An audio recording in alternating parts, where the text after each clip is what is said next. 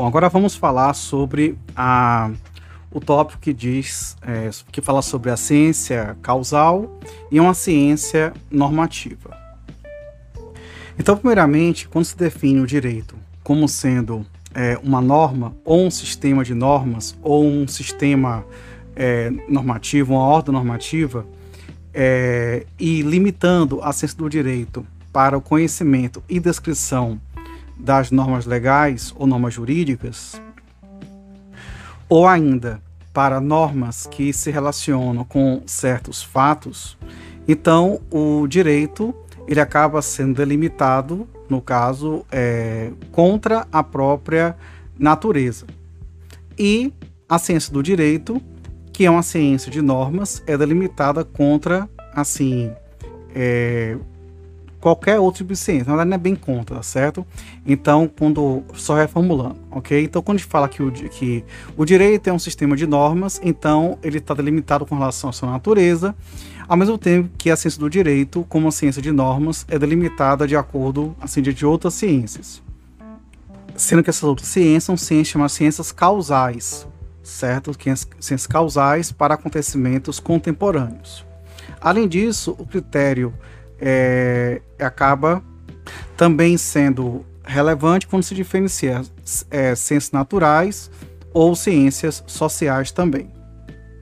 Uma das definições de natureza é como sendo uma ordem de coisas ou um sistema de elementos que são ligados numa relação de causa e efeito, ou seja, que são conectados de acordo com o princípio da causalidade.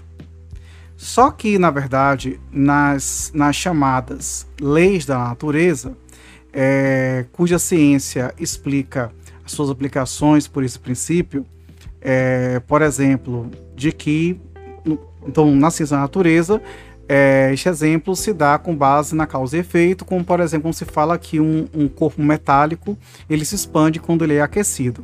Então, essa relação entre calor e expansão é uma relação de causa e efeito. Então, já definimos aqui esse ponto. Já quando a gente fala de ciências sociais, a gente tem que defini-la de uma maneira diferente de causa e efeito. Porque a, porque a sociedade, que é objeto de uma ciência, diferente, diferentemente da natureza, que é objeto das ciências naturais, ela acaba sendo uma ciência normativa de acordo com um é, comportamento humano. E com isso, não existe uma razão cogente de por que, que o homem, né, o ser humano, ele deveria ou não deveria ser regido de acordo com o princípio da causalidade. Então, isso, na verdade, acaba também sendo visto na relação entre o comportamento humano e os diversos objetos e, os, e as, os diversas condutas. Então, de modo que é, muitas vezes Kelso está falando que ele não vê assim uma diferença essencial entre as ciências naturais e as ciências é, sociais, porque não dá para afirmar de que as ciências sociais não têm uma relação de causa e efeito. Só que também, como devido à complexidade humana e do seu comportamento, também não dá para inferir, por exemplo, quais são os outros princípios que podem diferenciar das ciências naturais o princípio da própria causalidade. Então, é, Kelsen chega a afirmar que eu achei meio, achei meio um, uma forçação, mas vamos lá, né? Aí chega a afirmar que o, somente o direito, como uma ordem normativa de, que envolve o comportamento mútuo né, e recíproco, pode ser diferenciado da natureza como fenômeno social, porque somente a ciência do direito, é, com, a com a ciência social, ele pode diferenciar e sair dessa ideia de causa e efeito. É isso que ele vai aqui puxar para em favor da diferenciação da ciência do direito. Aí no ponto 18 ele fala que causalidade e imputação, lei da natureza e lei da lei, lei da legalidade. Então, o princípio que difere da, da causalidade e que vai ser aplicado é justamente que a normativa do comportamento humano pode ser chamado de imputação. Então ele substitui, então ele fala que para o direito, onde na ciência natureza chama-se de causalidade, de causa e efeito, antes e depois, então no direito chama-se de imputação. Ele aqui explica, por exemplo, que em primeiro momento a gente tem uma relação do direito que parece com a, com a relação de causa e efeito. Por exemplo, se alguém se você matar alguém, você será preso. Se você contrair uma dívida, seu patrimônio será executado. Entende? Então ele fala que lembra, porque tem um antes e tem um depois. Tem uma causa e tem um efeito. Só que essa conexão, só que essa conexão, ela não é uma causa e efeito, porque não está falando do ser mas apenas, na verdade, do, do deve ser. Então, por exemplo, é, a lei da natureza diz quando A é, B é. Né? Então, no caso, só que quando a gente fala aqui quando A é, B deve ser, então pode acontecer de B não ser, não acontecer. Então, essa razão, por isso que há a diferença da conexão dos dois elementos na regra do direito, que difere da regra da natureza. Porque na regra do direito, aquele o deve ser é aplicado por uma autoridade investida no próprio ordenamento jurídico, pela própria, pelo próprio direito objetivo. Não sei se do direito, tá? Que eu falei. Se eu falei errado, tudo bem. Ah, é, assim, se considera aí. Mas, com relação, por exemplo, com relação a um comportamento que independe da, da, da ação humana, então aí você tem a lei da natureza, né, de causa e efeito. Se choveu, molhou, por exemplo. Só que causa chama atenção, que assim, quando a gente tem uma interpretação metafísica dos acontecimentos, é, a gente poderia entender que uma ordem divina, é, que Deus, na verdade, determina que caia chuva, que alguém morra, alguém nasça, etc. Então Deus mandou, logo aconteceu tal coisa. Então, nesse ponto de vista, aí você acabaria tendo um comando né, de um ser metafísico, entretanto. Mas por isso que por isso que é relevante que se defenda um direito positivo e não um direito causal, com base na natureza ou numa ordem metafísica, porque ele que pode ser assim melhor formulado. E esse DVC que é tipicamente do direito, ele não está no sentido de autorização, de permissão, vamos colocar assim, de opção, quer dizer de dever, algo tem que ser feito. Então a relação, ela mais do que causa efeito, é de condição e consequência. E isto vai conseguir relacionar três significados: o comando, a autorização e a permissão positiva, tudo isso em relação à consequência. Então, esse deve da regra do direito designa todas essas três funções.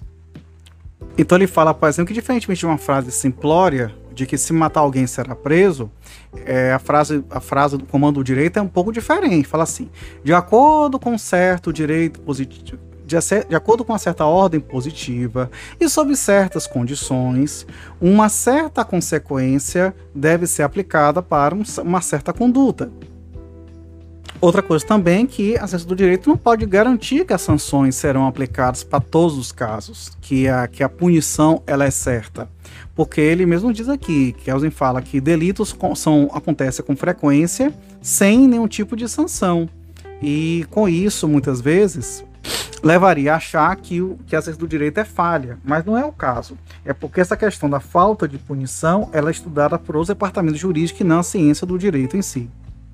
E ele aqui diz que quer enfatizar né, que a efetividade de uma ordem legal é, só é uma condição é, da validade. É, e não, na verdade, e não é a validade per si, né, de por si só. Então, se do direito tem que representar a validade de uma ordem legal, que é justamente um sentido especial para onde essa ordem ela é dirigida, então somente, somente podemos afirmar que, de acordo com certo, certa ordem legal e sob certa condição, que teremos que o delito, é, quando cometido, alguma sanção vai ser determinada. E ele também chama atenção na questão do uso da palavra linguagem. É, ele está usando, gente, uma expressão em inglês que é o ought, ought to be, ought. Então, no caso, é, então, como deve, sentido de dever. Só que ele fala que esse dever ele cobre as duas coisas. Ele cobre tanto com relação que a sanção é meramente autorizada ou permitida, como também aquela que é determinada também. Por isso que quando os autores traduzem para o Brasil, aí fala dever ser, dever ser, dever ser, para ser uma coisa mais enfática. Mais uma vez, ele traz aqui a diferença entre os cientistas do direito, que descrevem as normas, né, que avaliam as normas, é, que aprovam desaprovam, sugerem, ou, ou, ou, etc., daqueles que realmente são autoridades que impõem a aplicação da própria norma. Embora as normas sejam imperativas de modo geral, mas o que realmente importa para o direito é o julgamento. O julgamento e a imputação diante daquele caso concreto. Ele diz, porém, que tem uma semelhança com as, com as leis da natureza, porque Pô, aí, aí é já bem pesado, pessoal. Não gostaria de ouvir isso, não. Mas ele fala que as regras do direito, assim como as regras da natureza, não teriam, digamos, um valor. Aí a gente já vai logo se opor completamente, né? Quer dizer, a gente não, Kelsen vai se opor ao que, ao que Miguel Real ele vai dizer, né? Então ele fala, na verdade, que a descrição do objeto era livre de quaisquer imposições de valores no sentido meta-legal, né? Então não pode implicar nenhum tipo de aprovação emocional ou desaprovação. Então, se o jurista, ele na verdade quiser identificar a visão do direito através da ciência, de uma ordem positiva, ele tem que afirmar que, sob certa condição determinada pela ordem legal, uma sanção deve ser é, imposta determinada por esta ordem. E essa sessão ela deve acontecer, né, essa, essa aplicação deve acontecer, ainda que a imputação da sanção seja injusta. Eita, ele falou isso aqui, viu? Falou isso aqui. e ainda assim que isso seja, desaprov que isso seja desaprovado. Então as normas que estão, digamos assim, a lei, né? Infelizmente é a lei. É uma coisa que o juiz muito fala, infelizmente é a lei. Então, as normas que constituem esse valor legal devem ser diferenciadas das normas que é, agem de acordo com a própria lei. Ele, inclusive, fala tem que ser aplicado, depende de se achar que é bom, que é ruim, que é etc. E mais uma vez ele faz uma comparação com a lei, com a lei da natureza, dizendo que tem uma analogia sim. Apesar de falar de, de, no caso, condição e consequência no direito e na natureza, causa e efeito, mas em ambos os casos não tem uma valoração sobre essa questão da, da no caso do sentimento sobre aquele objeto, que é assim colocado. Porque se trata de, um, de, uma, de uma questão funcional. Ele também fala ah, que ah, muitas vezes a escrita sobre os, os, os, livros texto, né, os livros didáticos direito se parecem um pouco com os livros, ah, os livros de ciências, porque livro de ciência, por exemplo, de, uma de física pode falar assim, né? Então, de acordo com a lei da natureza, um corpo metálico se expande quando é aquecido. Então. Tá. E no direito fala uma coisa, né? É, de acordo com o estatuto legal né, do Código Criminal, pode ser formulado que o indivíduo comete o roubo, então deve ser punido com, com prisão, por exemplo. E, mais uma vez, ele, ele fala que essa conexão é chamada de imputação. O dever é a imputação. Deve ser, deve ser é a imputação. E ele falou que na ideia de imputação está implícita a ideia de o conceito de responsabilidade. Porque a responsabilidade pelo comportamento significa que a pessoa pode aí já é o maybe, entendeu? Pode ser de possibilidade. Então ela pode, no caso, ser é, punida por aquele comportamento. E ele fala que podemos dizer assim, que o indivíduo é responsável ou não responsável por seu comportamento, o que significa que o seu comportamento é ou não imputável ao indivíduo. Volta a explicar também que essa imputação consiste apenas na conexão mera entre o delito e a sanção, que traz em si o conceito inerente de responsabilidade. Então a ciência do direito ela não vai se dedicar ao, ao, à explicação do fenômeno legal de delito e sanção. Ela vai falar sobre as regras do direito, que assim são devidamente colocadas. Provavelmente os tradutores, eu acho que eu me lembro disso, que fala dogmática jurídica, que é assim que é considerada pelos autores que se debruçam sobre esse tema.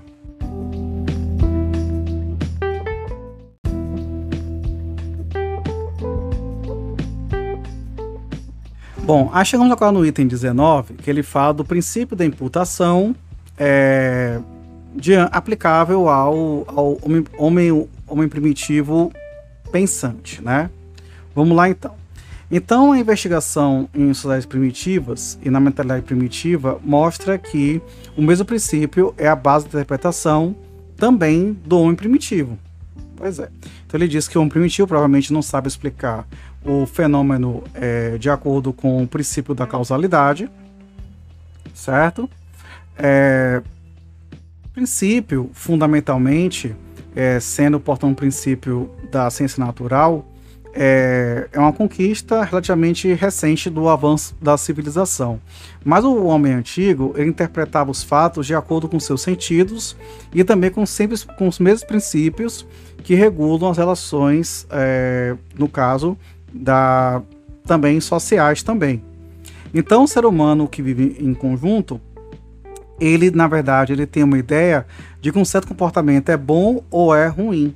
Em outras palavras, que os membros do grupo é, deveriam se comportar de, sob certas condições e certa maneira, então que tal indivíduo, no caso concreto, é, deveria, na verdade, desejar um comportamento é, oposto e que, portanto, de acordo com esse desejo, é, que fosse, fosse ruim para, para o seu grupo, ele deveria, portanto, ser proibido.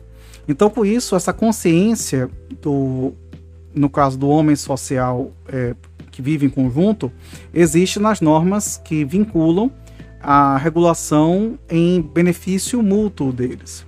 Além disso, consequentemente, os seres humanos que vivem, vivem conjuntamente em um grupo, eles acabam julgando seus comportamentos mútuos de acordo com tais normas que, na verdade, acabam sendo é, vistos como sendo costume, apesar de que eles interpretavam que esses comandos é, poderiam advir ou adviriam de, uma, de, uma, de um super-humano divino, de autoridade divina. Então, as normas mais antigas dos seres humanos provavelmente são aquelas que, que apontam para restrições é, sobre o impulso sexual e também do desejo de agressão, uma vez se trata de preservação. Também o incesto e também a questão do, do, do homicídio são provavelmente alguns dos crimes mais antigos, é, é, bem como também, no caso, estar em fora da lei e a vingança de sangue, uma das é, no caso, outlawry quer dizer, não é bem isso não, já quer dizer o seguinte, a, o banimento e também a vingança de sangue são algumas das sanções mais antigas reconhecidas. Então essas sanções acabam sendo baseadas numa regra é, dominada pela sociedade primitiva, que é a regra da retribuição, a regra da, no caso, voltada para punição, para, um, para uma compensação. Então inclui, por exemplo, é, que tanto, tanto inclui a consequência tanto uma punição como também uma premiação. E pode ser formulada de forma mais rudimentar da seguinte maneira: se você conseguir comportar certinho, então você deveria, se deve ser premiado. Mas se não é mais, desculpa. Então quer dizer que o benefício é, tem que ser compensado para você. Só que se você se comportar de forma errada, então você deve ser punido. Então quer dizer que o mal que você causou deve ser devolvido para você. Então essa regra básica é uma condição, é, é uma condição e consequência que que não, que não é conectada de acordo com o princípio da causalidade, mas de acordo com o princípio da imputação. Então, dessa forma, qualquer tipo de necessidade de explicação do fenômeno é, que possa existir na mente do homem primitivo em geral, é, isso foi encontrado de uma forma, é, essa imputação como sendo uma retribuição. Então, dessa forma, um, algo, uma conduta que seja, na verdade, vista como sendo uma conduta é, prejudicial, ela é interpretada como sendo, como consequência, uma punição. Uma conduta benéfica também como sendo uma premiação. Também vão acontecer algumas coisas, por exemplo, alguns eventos que não tem um controle humano, como uma má colheita, uma, uma, uma catástrofe ambiental, etc. Mas muitas vezes isso acaba sendo colocado é, de acordo com a conduta humana, né? E, e também assim como os benefícios, como sendo é, uma, uma boa colheita, uma caçada boa, uma vitória, uma saúde, a vida longa, também são imputados com algum tipo de premiação e benefício. Uma coisa que Kelsen fala aqui, que é interessante, ele fala assim, que quando, quando, um, quando eles se questionam, por exemplo, assim, o que será que causou isso? O que será que causou esse mal? Por que, que esse mal foi causado? Por que, que, por que, que ele matou o outro? Então, na verdade, é, é, o que se está falando não é não é sobre a questão do, de causa e efeito, mas sobre a própria interpretação da natureza e também da própria norma de retribuição. Então, para saber, por exemplo, se deveria ser punido com, com morte, pena de morte ou banimento, um ato menor, por exemplo. Então, isso pode ser visto como sendo uma interpretação socionormativa da natureza. Também temos que lembrar que muitos, muitos primitivos acreditam que tudo tem uma alma, então muitas vezes que é, significa que até os objetos, se uns, sei lá, os animais, objetos, se alguma coisa, um desastre acontece, isso na verdade poderia ser considerado como sendo uma punição é, divina ou uma consequência dada por um ser superior. E por isso que nesse, nesses eventos benéficos ou não benéficos, por parte é, da, da, dos acontecimentos naturais também tem como consequência uma punição ou um benefício. Por causa do tal do super-humano que é da entidade, né, do Deus que acabaria determinando tudo isto. E aí as sociedades modernas, elas representam o que? Já a emancipação diante dessa interpretação da natureza baseada em elementos anímicos, elementos, no caso, que seriam dados por um Deus superior, por entidade superior. Um, Kelsey chega até a afirmar aqui, inclusive né, no final desse, desse, trecho, que essa emancipação sobre a, a ideia de uma imputação mais clara, ela livra o ser humano de uma ordem meramente causal, é, que é uma coisa que é, é uma interpretação muito rasa dos, dos fenômenos, dos acontecimentos. Aí tem um tópico aqui que ele vai falar assim: a origem do princípio da causalidade no princípio da retribuição. Então, bora lá. Então, vai falar que a lei da, a lei, a lei da causa e efeito é, provavelmente tem sua origem na norma de retribuição e se desenvolve como resultado de uma transformação é, do princípio da imputação de acordo é, com que a norma de retribuição do comportamento é, ruim é conectado com a punição e comportamento correto com, o com a premiação. Esse processo de transformação começou na filosofia da natureza da Grécia Antiga. Então é, é significativo dizer que, que a palavra grega aístia para causa originalmente significava culpa e a causa é, é culpa sobre o efeito. Então a culpa causa um efeito. O efeito é imputado para a causa da mesma maneira que a, que a punição é causada para o delito.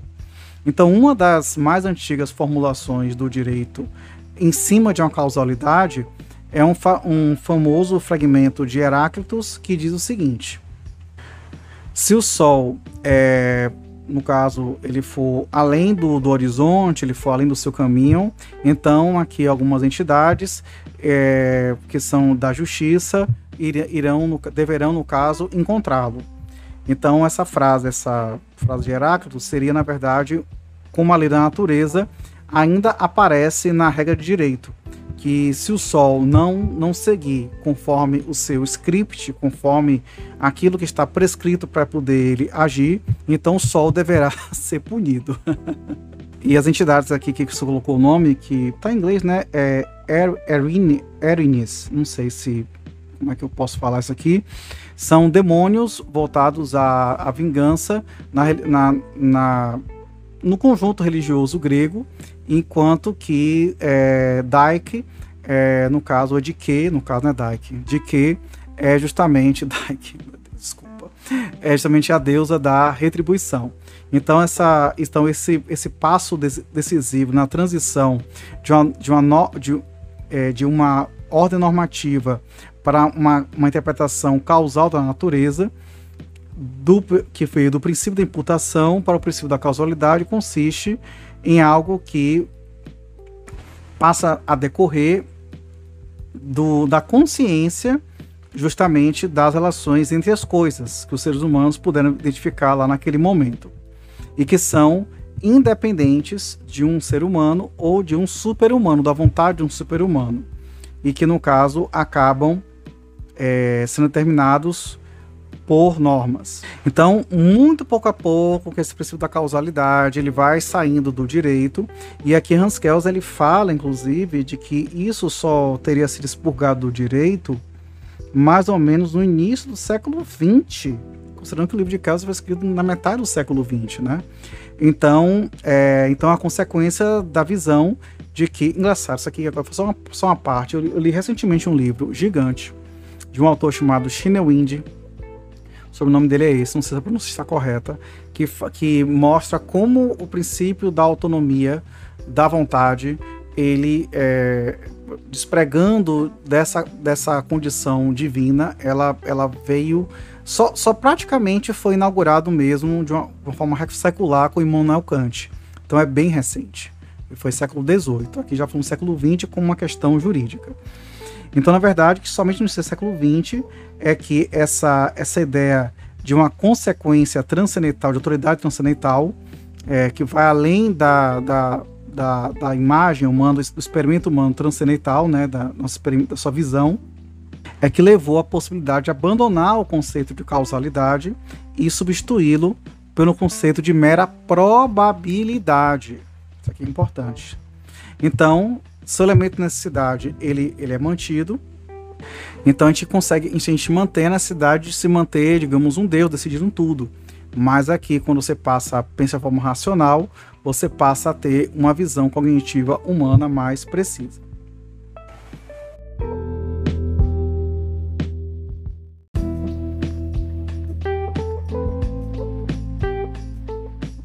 Bom, agora temos aqui mais um tópico, que é o tópico 21, que fala da causalidade, é, desculpa, na verdade, da ciência social causal e da ciência social normativa.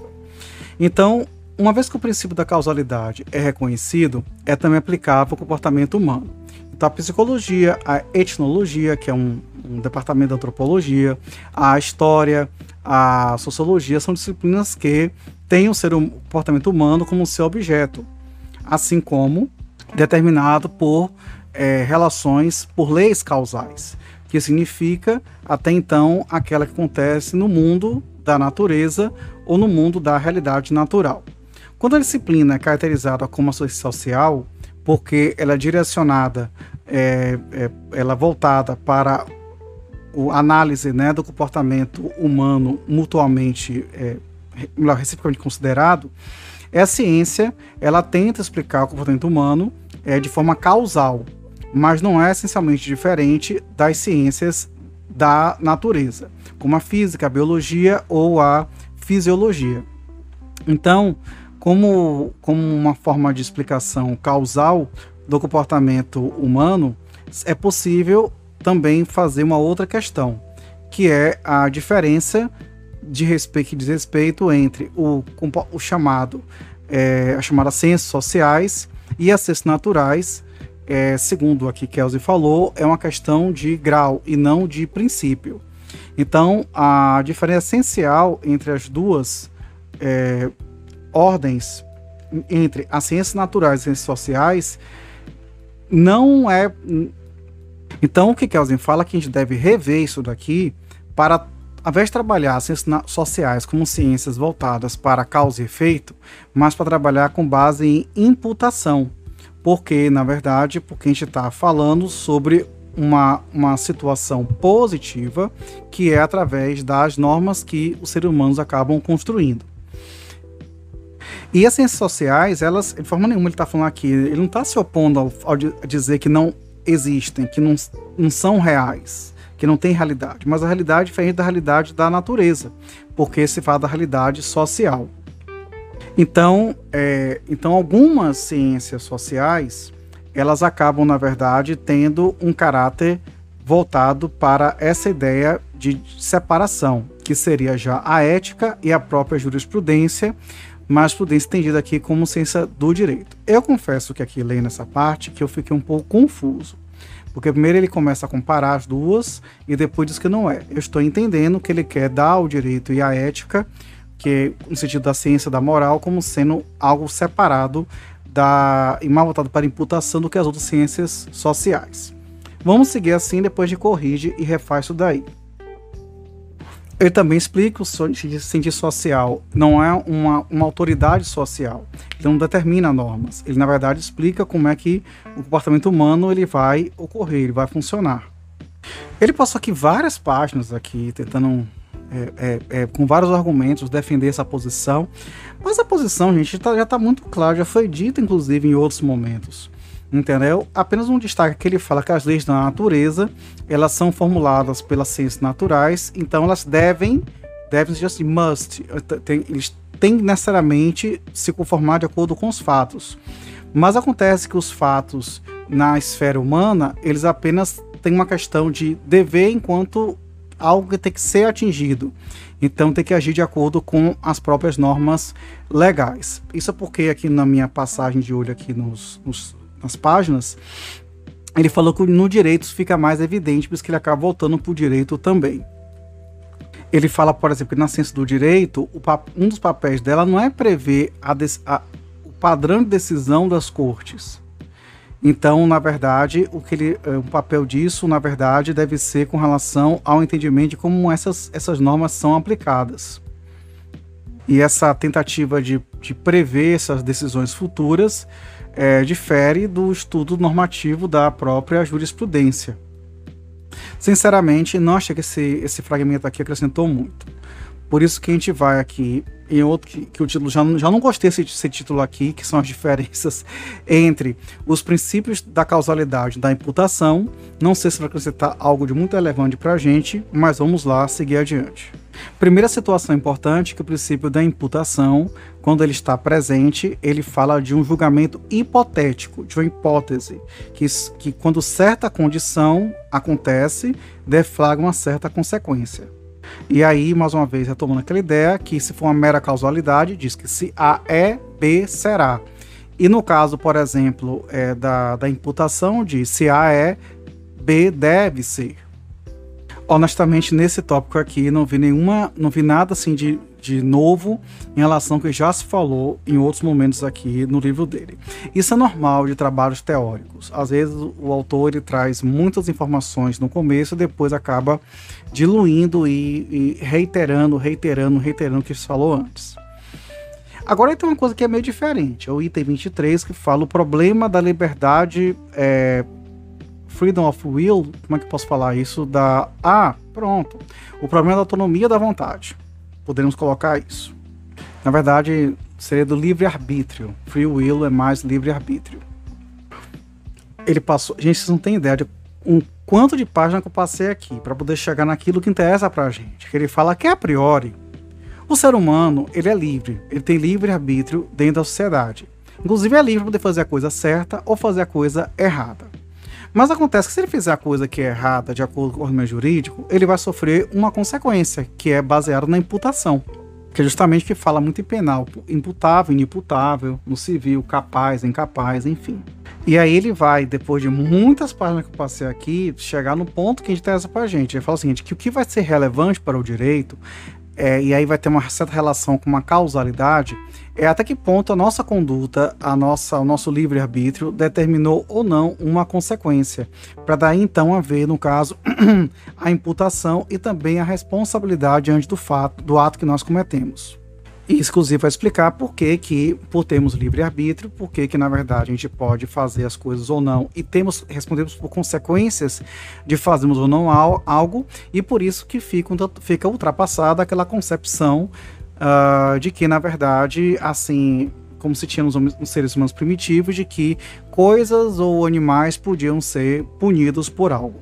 Ele também chama a atenção aqui de que os ordenamentos jurídicos é, contemporâneos, eles, no caso, eles, eles é, vamos dizer, isentam de responsabilidade e, e, também de imputação, obviamente, aquelas pessoas que não têm como é, com, entender, de acordo com sua vontade, aquilo que vai estar fazendo. Como crianças, com pessoas é, mentalmente enfermas ou com desenvolvimento mental é, não completo, ou seja, que não tem condição de ter a consciência do que está fazendo. E por isso age de acordo com uma compulsão. E ele também fala do perigo que é de você muitas vezes pretender buscar todas as causas é, é, deterministas que levaram a pessoa a, comer, a fazer um fato, a, a ser imputável ou não, considerando aquelas que são conscientes. Então, é, ele não fala aqui de questões sociais por forma, mas muito, é normal a gente falar muitas vezes assim, ah, por conta de um aspecto econômico, social X, ou da pessoa, então ela veio a cometer esse tipo de conduta. Então ele fala que isso é um pouco complicado, porque esse provérbio pode incidir no erro e excluir a imputação. E por isso imputação e liberdade são, na verdade, são ligadas. Mas essa liberdade não pode excluir por completo a causalidade e, de fato, não a exclui. Bom, aí vamos agora para um tópico chamado tópico 24, que são os fatos além do, do comportamento humano, é, como conteúdo de normas sociais. Que na passagem que eu fiz aqui de páginas, basicamente está falando que muitas vezes a gente tem que considerar os aspectos é, não apenas comportamento humano para poder verificar se esse ser humano é imputável ou não é imputável, inclusive no tocante a desastres naturais que ele, que ele tenha sofrido. Ele começa a falar aqui mais ou menos assim, que apesar de termos, ele volta a usar é, tanto aspectos é, de delitos civis como penais, né, como matar, roubar, etc. E fala que sob certas condições é, deve haver punição, como também sob certas condições não deve haver certas punições. Então, de modo geral, os ordenamentos jurídicos positivos tendem a trazer as condições em que não é proibido matar, por exemplo, ou ainda tomar propriedade e tal. A gente sabe isso até por conta da teoria do direito penal, do direito civil e por aí afora. E que somente numa sociedade é, hipotética é que poderia ter nenhum tipo, tipo tolerância zero, por exemplo. No tópico 26, que ele fala sobre a, a, a negação do, do dever, que é o direito como ideologia, ele fala as críticas que isso pode é, gerar e entender como pode ser uma falácia, na verdade ideológica. Mas acontece que numa ciência normativa do direito, então isso não pode existir, porque a ciência do direito ela só é possível é, como, na verdade, algo que descreva regras jurídicas. Por exemplo, por outro lado, é, um sociólogo do direito ele vai estudar assim é, as relações de fato que levam o legislador a criar uma certa lei ou o juiz a aplicar um certo, um certo entendimento, por exemplo. Então, de que maneira os fatos econômicos ou religiões podem influenciar as atividades dos legisladores e dos juízes? Isso é do sociólogo do direito. E aí, nessa comparação, a ciência do direito, ela trabalha em cima do estudo de normas, normas jurídicas, e não em cima dos fatos. E esses fatos só interessam para a teoria pura apenas quando são determinados e previstos pelas normas jurídicas. E por isso vai ser, portanto, esse objeto. E os sujeitos assim envolvidos são aqueles que mantêm relações mútuas. Bom, basicamente assim, ele faz tipo uma espécie de conclusão, tudo. Eu não achei essa, essa parte aqui com nada relevante que foi dito isso não, viu? Então, vamos lá agora para um próximo capítulo agora, capítulo mesmo, que é o é chamado de o aspecto estático do direito.